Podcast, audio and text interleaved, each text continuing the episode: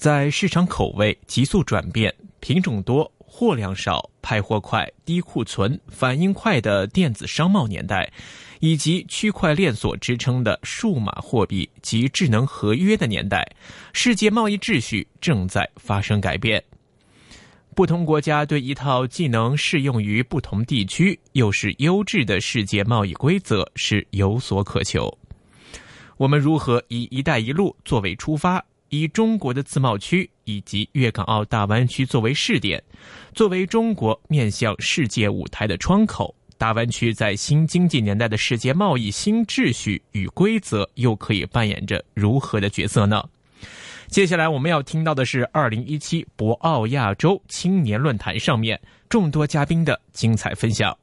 首先，我们会请到的是中国社科院城市与竞争力研究中心主任倪鹏飞。听一听他的观点。透析投资价值，掌握经济动向，一线金融网。啊，关于大湾区的这个确立啊，我想首先它是符合顺应了啊全球和中国发展的趋势。那么中国是一个巨大的国家啊，中国的经济发展的引擎不止一个啊。这也是中国在呃许多的地方布局大湾区、布局湾区啊、布局发展引擎的啊重要的考虑。呃，粤港澳大湾区，呃，我想呃从国家层面啊，我的讲话不代表政府啊，我是从一个学者的角度啊，呃来定位的话，可能是基于三个方面。第一个啊，它应该是促进啊粤港澳。地区啊，所有城市啊，可持续繁荣的新的航母啊，尤其是要促进港澳啊可持续繁荣。第二个呢，呃的定位，我想它应该是促进啊华南和整个中国啊转型升级。实现创新驱动，最终实现啊全面现代化的一个重要的引擎。呃，第三个啊考虑呢啊，它应该是啊呃中央的，我觉得呃我们的定位应该是啊致力于啊引领全球发展啊，促进全球可持续繁荣的。啊，重要的啊发动机啊，这之中啊，除了啊定位引擎、发动机啊和大航母之外，我想还有两个考虑啊，在国内它是啊践行啊新的发展观啊，尝试啊新的发展模式啊新的发展啊。呃，新的发展模式的一个重要的尝试啊，呃，在呃全球应该为未来的发展，尤其是啊城市和湾区的发展，提供中国解决方案啊，中国经验的一个重要的考虑啊，呃，粤港澳大湾区的呃优势啊，大家可能都有很多的考虑，我想讲它主要。啊，可能有四个方面的优势。第一个，它是率先发展的优势，就和国内的其他湾区相比较，无论是香港、澳门，还是整个珠三角小珠三角地区，都在啊全国的发展啊这个呃全国的发展中啊处在率先的啊位置啊，在各个方面，这是它的先发优势。第二个优势，我觉得最重要的是它的市场市场化的制度和文化的优势。其他的湾区啊，有很多都是政府的啊作为、政府的安排、政府的推动。粤港澳大湾区是市场的结果啊。呃，事实上，在我们提出湾区之前，这个湾区基本上是已经存在了啊。这是它。最大的一个呃优势啊，第三个我觉得啊，粤港澳大湾区无论是从国内比较还是从全球比较来说，它都有一个完善的啊先进的产业体系啊，这个也是具有全球竞争力的啊所在。最后一点，我想讲的就是它有啊非常广泛的、非常密切的内部的联系和全球的联系。那我在研究就发现，越是在边界地区，越是在边境地区，越是容易形成经济发展的高地。啊，全世界无论是省与省的边界，还是国与国的边界，越是在边界地区，越是容易形成啊高地。它就在这个区域。啊，那么同时呢，香港啊，尤呃，香港、澳门，尤其是香港啊，在过去。与全球有非常广泛的联系，带动整个粤港澳湾区也是全球的联系啊。无论是在从国内的其他区域相比，还是从国际的其他区域相比，都具有非常领先的位置啊。所以我我想呢，呃，再概括起来说，我是想有一个非常重要的一个一个一个一个考虑，就是中国未来要成为经济的中心，这里粤港澳应该是。啊，中国要成为全球经济的中心，这里就可能成为全球经济中心的中心。中国未来要可能成为全球科技的中心，这里就是全球科技中心的中心。谢谢。股票交易所鸣金收兵，一线金融网开锣登台，一线金融网。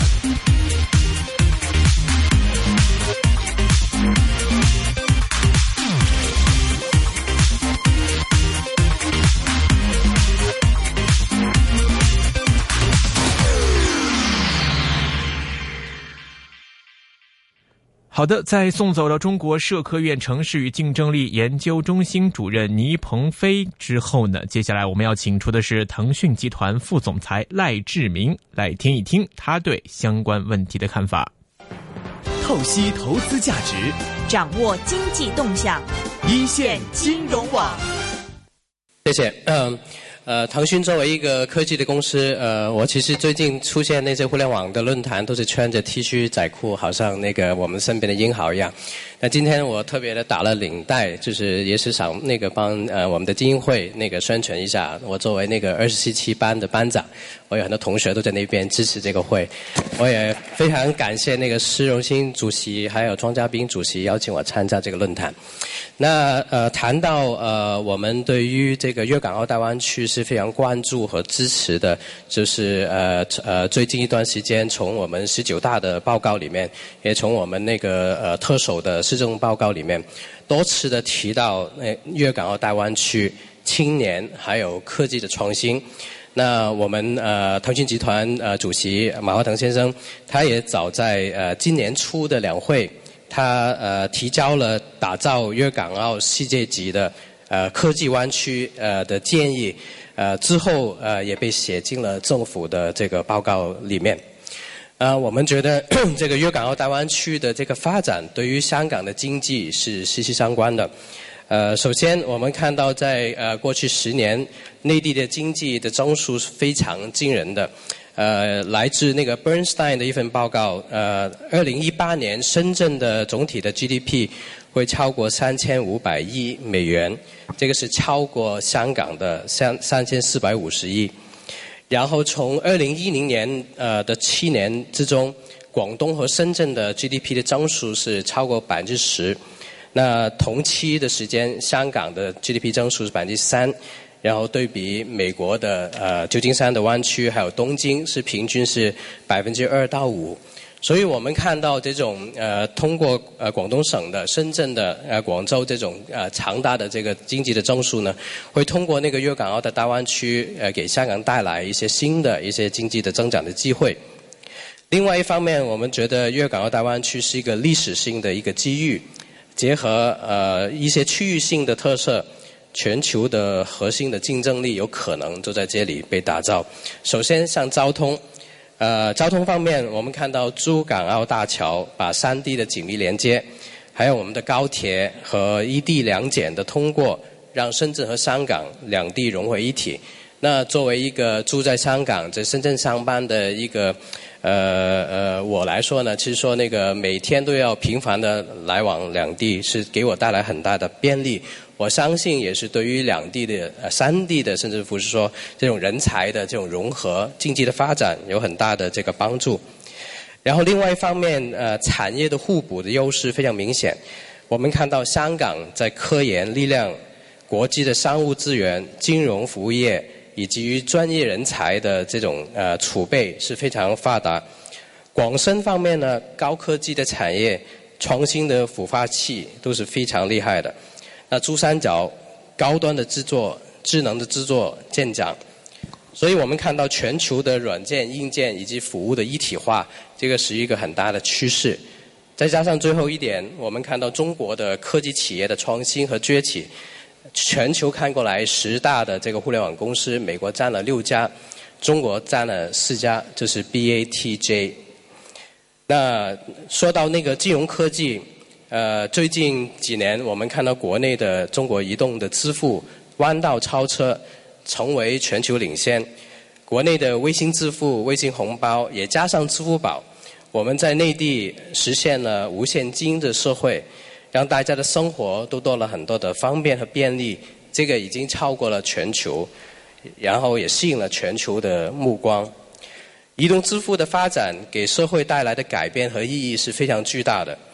第一方面，移动支付驱生呃催生了很多崭新的经济模式。尤其是在共享经济，大家很方便的在国内滴滴打车，或者是说那个呃使用 Uber，甚至乎是说那个呃共享单车，呃，都看到无现金支付、移动支付，让这些以前是不可能的一些技术，以前是不可能的一些社会的那个经济发展，呃带来可能性。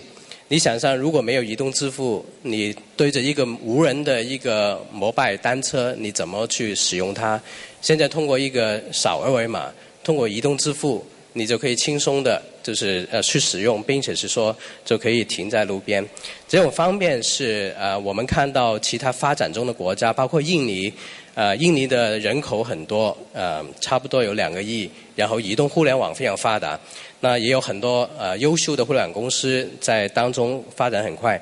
但是他们面对的一个难点就是说移动支付还不是很成熟，所以包括那个国内非常方便的那个外卖到家，在印尼可能都需要像这些车队的人先垫资把现金给到那个餐餐厅，然后再把那个呃呃餐饮送到家里。第二个方面，我们看到移动支付了加速了我们全民的信用体系。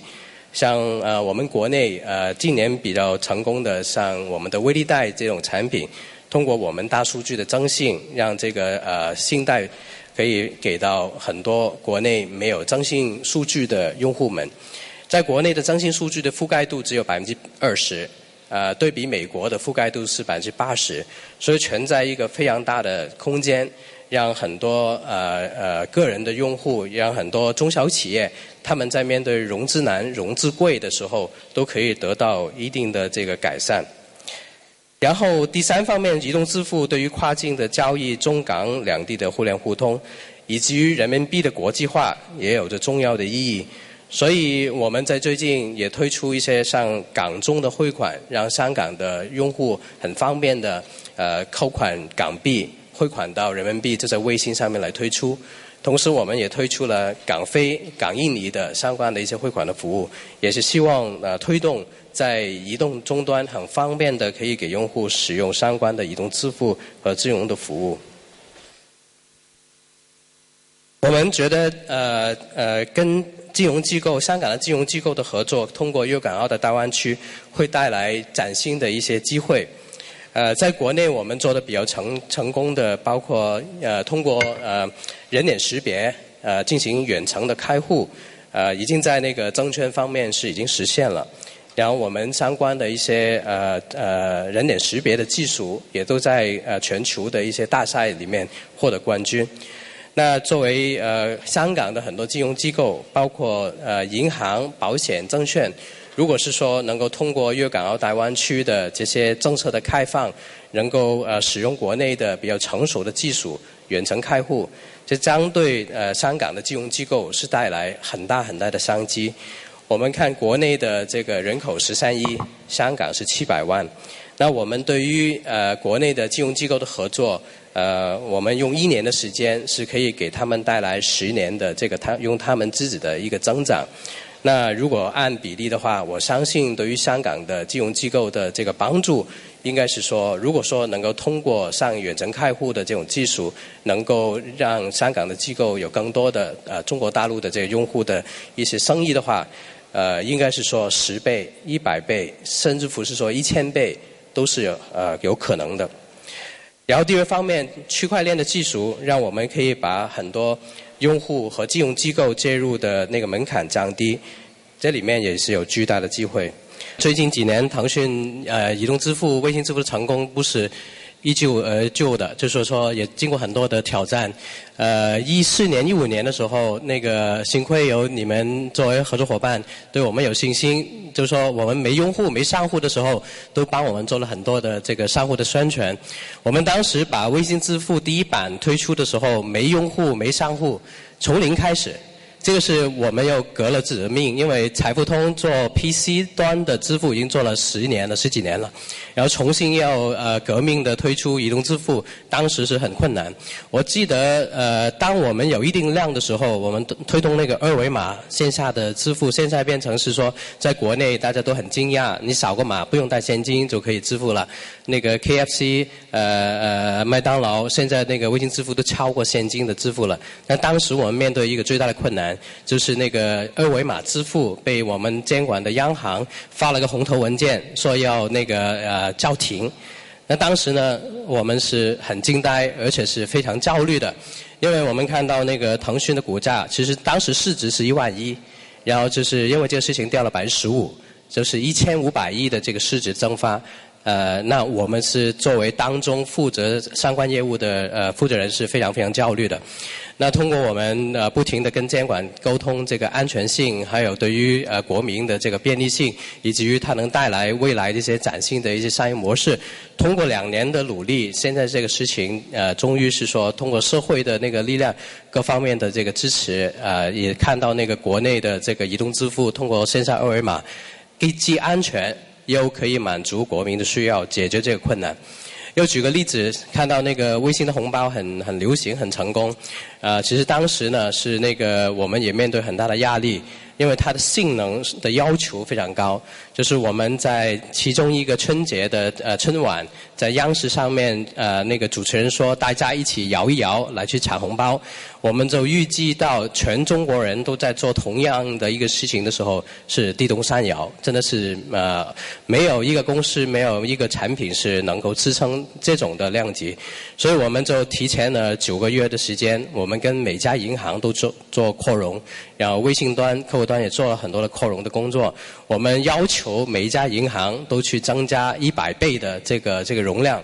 然后幸好在那晚上全民摇一摇的时候，我们把这个一百倍的容量用到尽头，就是用了百分之九十七，然后就紧紧的度过了这个难关。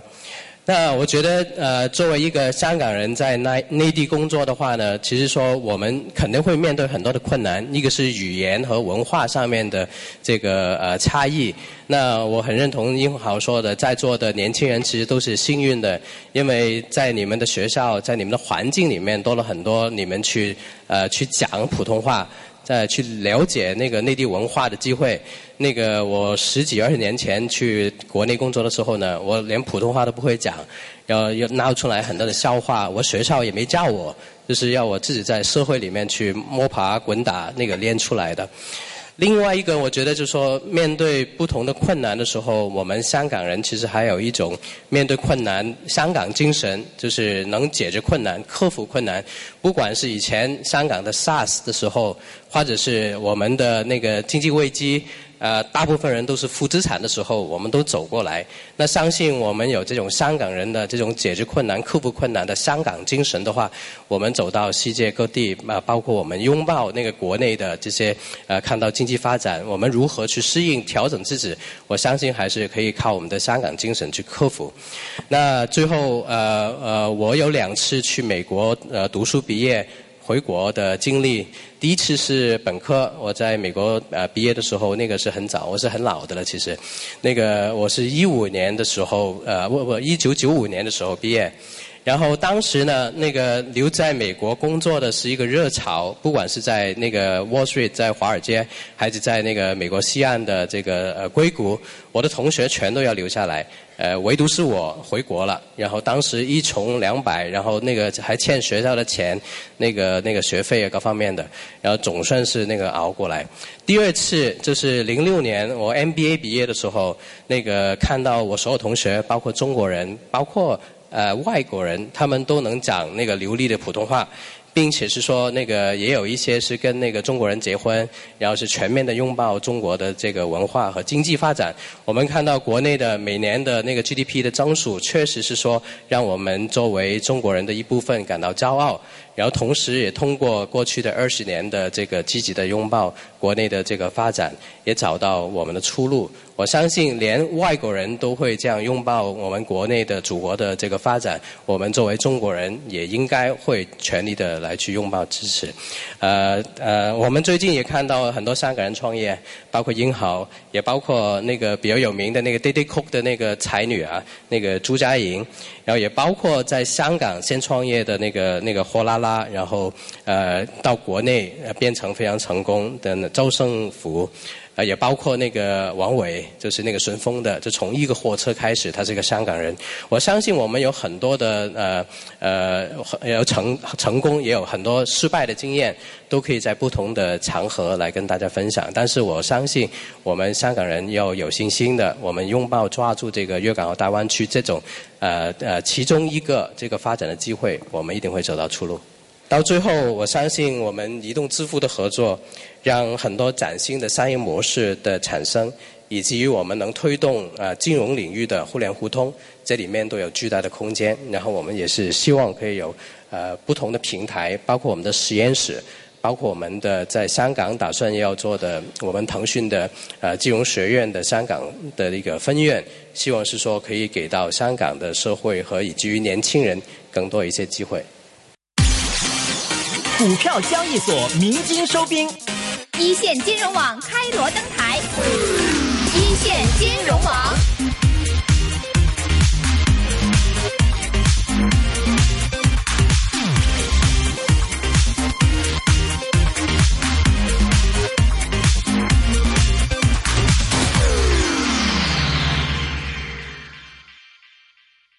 好的，刚才我们听完的是来自于腾讯集团副总裁赖志明的分享之后，今天我们最后要请到的是前方好境创始人李英豪来听一听他的观点。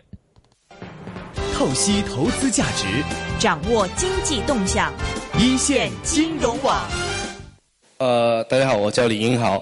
呃，八三年在香港出生，香港长大，香港念大学，然后呢，毕业以后去了恒生银行跟那个 IBM。其实我刚毕业的时候我就想创业，但实际上在香港创业，在当时啊，我觉得今天我觉得看到很多学生对吧？我觉得你们是非常幸福的一代，因为现在我看到很多孵化器，有有很多的那些投资人，包括包括腾讯，包括啊很多的基金都来香港了。在当时呢，在香港创业，我记得我零六年毕业的时候想创业的时候呢，创业就感觉就是一个基本上是是一个肯定失败的事情，在香港。也，但是真的，就因为前面没有什么人，没有听到什么是呃比较成功的，特别是互联网这边，所以我就说我先去学习吧，我先去银行里面看一看之前的企业家到底怎么做的。但后来发现他们都是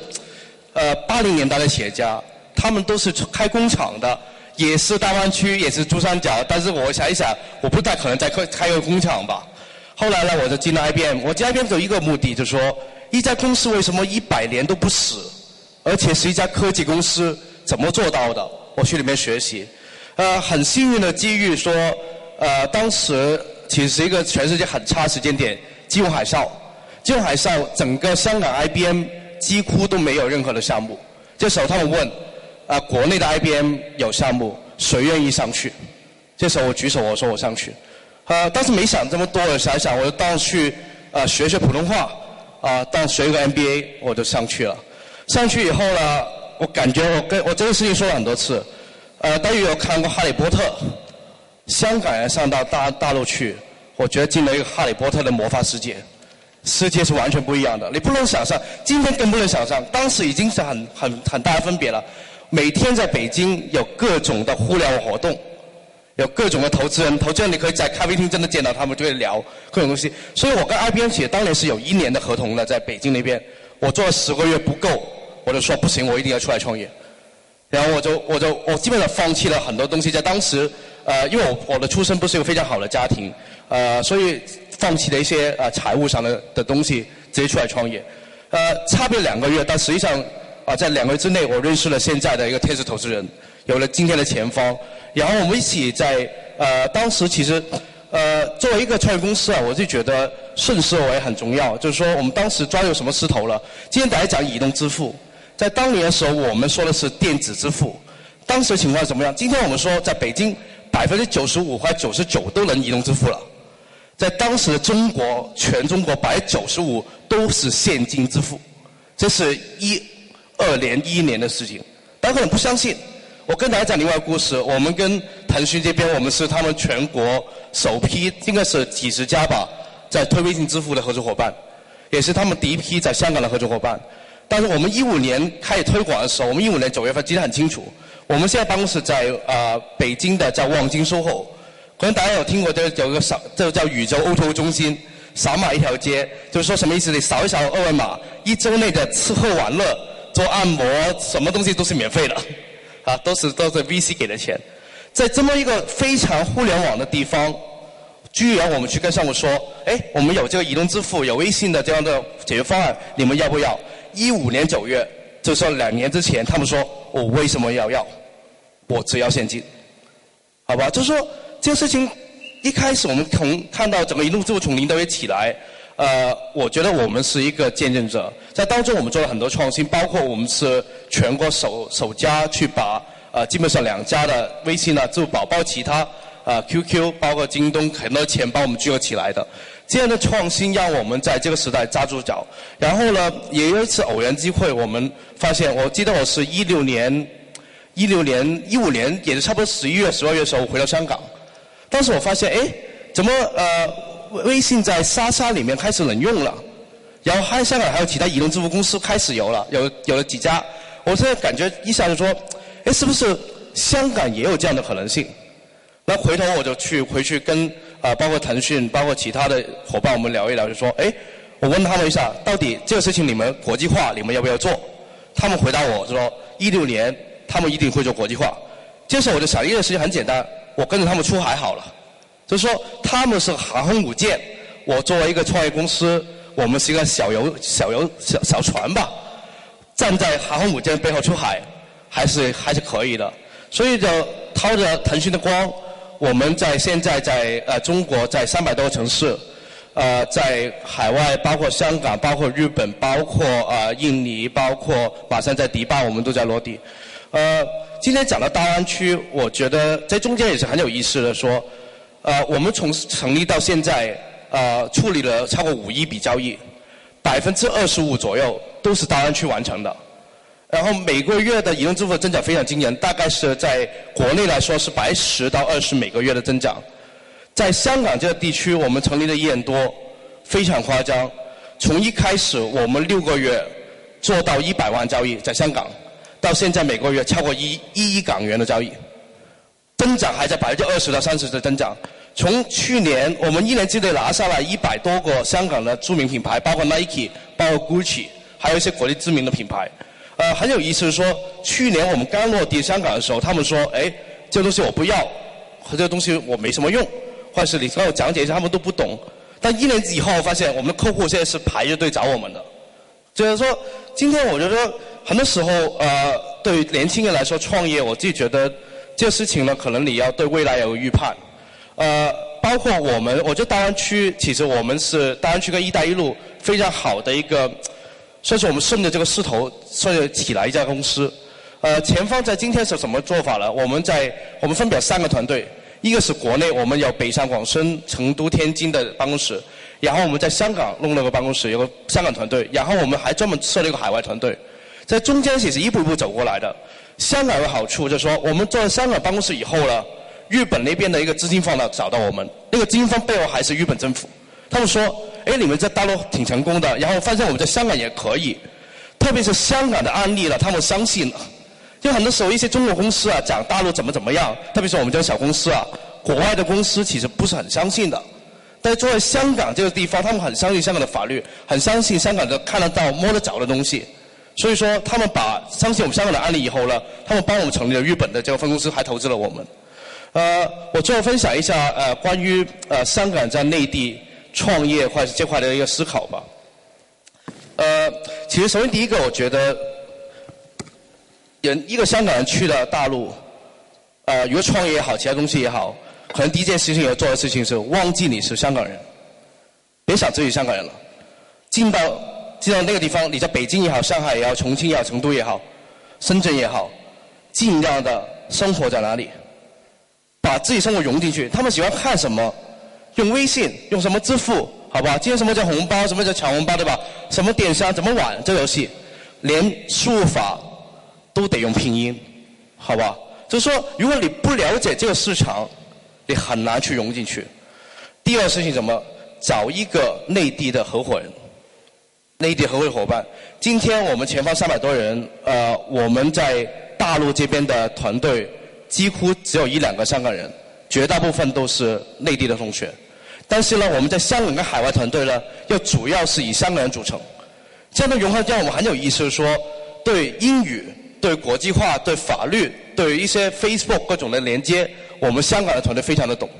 但对内地的用户体验，跟怎么跟政府、跟大公司打交交道，这是我们内地同学特别懂的事情。呃，所以到最后我是这样子，我再看看大湾区，我自己觉得特别有感触，因为我们今天在大湾区十一个城市，呃，我们全部有覆盖。然后呢，我们也希望通过我们的这个经验。我们发现有一个故事可以告诉大家：我们深圳的同学，我们深圳办公室的同学，每周末都会去香港吃鱼蛋粉。但是大家在讲的一小时生活圈，对我来说，我发现就是每天在发生的事情。那所以什么意思？是说香港或者澳门，他们会发现天有个优势，就是我们要很好的产品，我们要很好的医疗，我们要很好的保险，很好的金融服务。而且呢，在某一些商品上，我告诉大家一个秘密啊，这不能讲。有一个国际知名的五百强品牌，品牌名字我不能说啊，他们的跟香港分部、跟北京总部偷偷的发了个大湾区战略的思考。因为本来呢，这种品牌分得很开的，香港就是香港，国内就是国内。但是呢，他们发现什么？他们现在某一些他们旗下的品牌商品呢，只有香港可以卖，大陆这边还没引进，所以他们想办法怎么去打通，好不好？所以其实今天这个事情。呃，我们作为中间，我作为一个土生土长香港人，然后在两边都有业务，呃，我非常希望能帮助这个大湾区共融起来。在当中呢，其实我觉得三个很重要的角色，第一个肯定是政府，两地的政府，因为这政府会给我们一个很好的平台去连起来。但实际上，特别是香港政府，其实很难去，因为香港是奉行这种积极不干预了，好吧？所以搭完平台以后呢，基本上必须有市市场的力量。